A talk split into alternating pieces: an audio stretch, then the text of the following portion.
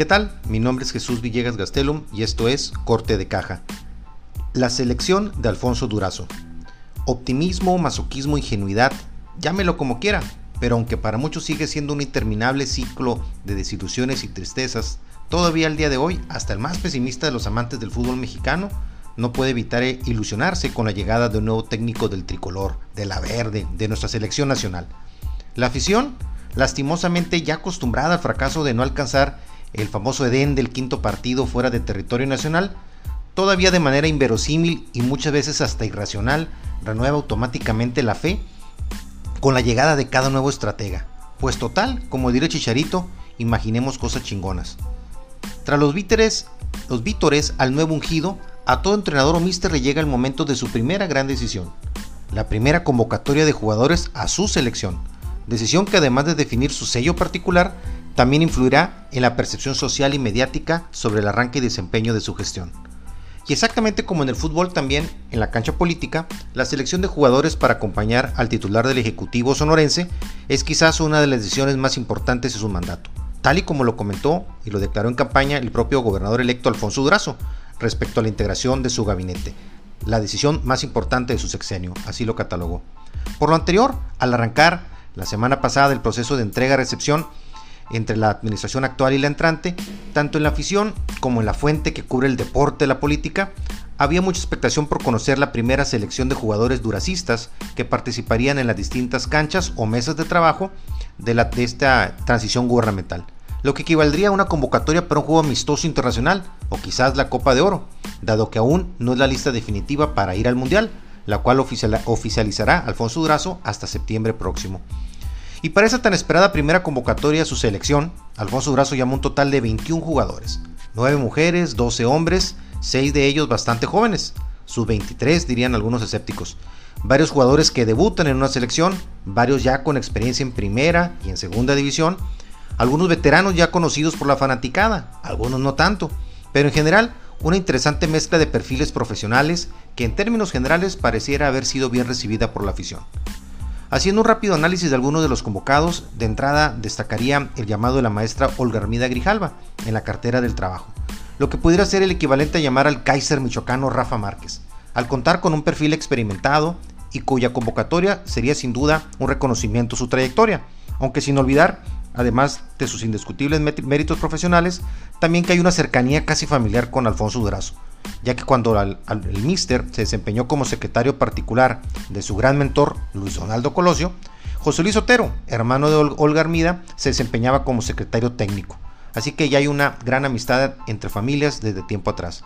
También destacan dos jugadores convocados a la delantera del equipo y que al parecer podrían estar llamados a ser los jugadores con mayor proyección en esta etapa duracista. No solo para el arranque del ciclo mundialista, sino también para el 2024, como son el caso del magdalenense Omar del Valle,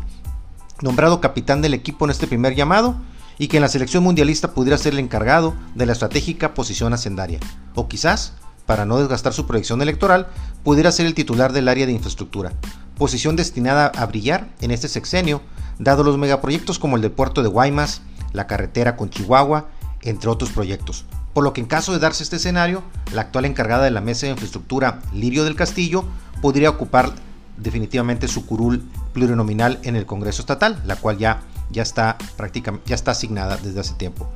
Además del magdalenense, el otro jugador de gran confianza y proyección para el estratega bavispense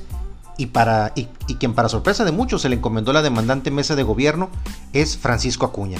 quien si se convierte en titular de dicha cartera, dado el desgaste natural que, la, que esta cartera conlleva, pues muy probablemente en tres años tendría el apoyo para buscar una posición electoral. Sin duda, tanto Francisco como su hermano Jesús, titular de la mesa de Istezón, están llamados a ser jugadores importantes en esta selección duracista, en semejanza y recordándonos el papel jugado alguna vez por los hermanos Dos Santos, Giovanni y Jonathan.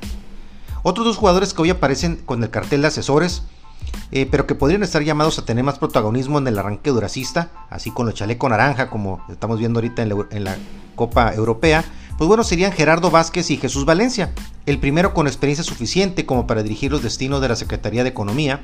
mesa hoy coordinada por Zulema Boleo, que en caso de no quedar como titular en esta cartera, que sería una posibilidad, pues tendría un, importante papel en, la, en el área económica de igual manera. En el caso de Jesús Valencia, hablamos de unos jugadores más experimentados y de mayor confianza del míster, que si no fuera porque Francisco Acuña está liderando la mesa de gobierno, pues a nadie le extrañaría que estuviera perfilado en esta área, a pesar de que probablemente un sector de la afición criticaría su reciente sonorización o importación desde la siempre aguerrida Iztapalapa. Pues en un caso que nos recuerda seguramente, entre otros jugadores, al exjugador de Pachuca, Gabriel Caballero, argentino naturalizado mexicano, que no obstante las críticas de la afición y de la prensa, etc., al final no nomás fue convocado por Javier Aguirre, sino que incluso lo llevó al Mundial. Otros tres jugadores que ya tienen los ojos de la afición encima por haber sido convocados para coordinar mesas clave, pues son Guillermo Lagarda por la mesa de Hacienda, José Luis Salomía, mesa de salud, y Gilberto Landeros, mesa de seguridad. Los dos primeros con destacadas credenciales académicas internacionales y experiencia en el gobierno federal. Y el tercero, un militar experimentado con importante conocimiento de la entidad tras su reciente experiencia en el ayuntamiento de Hermosillo con Célida López. Finalmente, hay tres jugadores que no fueron sorpresa en la convocatoria, pero que por haber participado en selecciones anteriores han generado debate en la tribuna y estarían ante una nueva oportunidad política. Son los casos de María Dolores del Río, Álvaro Bracamonte y Guillermo Noriega. La primera, pues bajo la lupa tras su reciente papel como diputada local por Movimiento Ciudadano. Mientras Bracamonte y Noriega, tras su participación como miembros del Comité de Participación Ciudadana del Sistema Estatal Anticorrupción, un proyecto oneroso y visiblemente fallido de la gris administración de Claudia Pavlovich, sin duda. De esta forma, tras darse a conocer su primera lista de jugadores, al parecer la afición sonorense,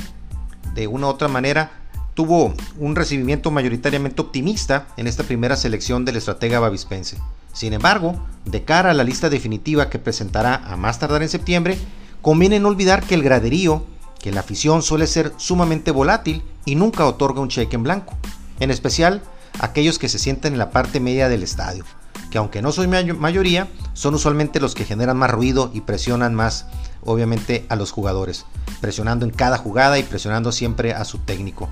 Así que el primer partido de la era duracista acaba de arrancar y ya rueda el balón. El éxito no es un accidente, es trabajo duro, perseverancia, aprendizaje, sacrificio y sobre todo amor por lo que estás haciendo o aprendiendo a hacer. Esto lo dijo el rey Pelé. Como siempre un gusto saludarlos, que tengan una excelente semana.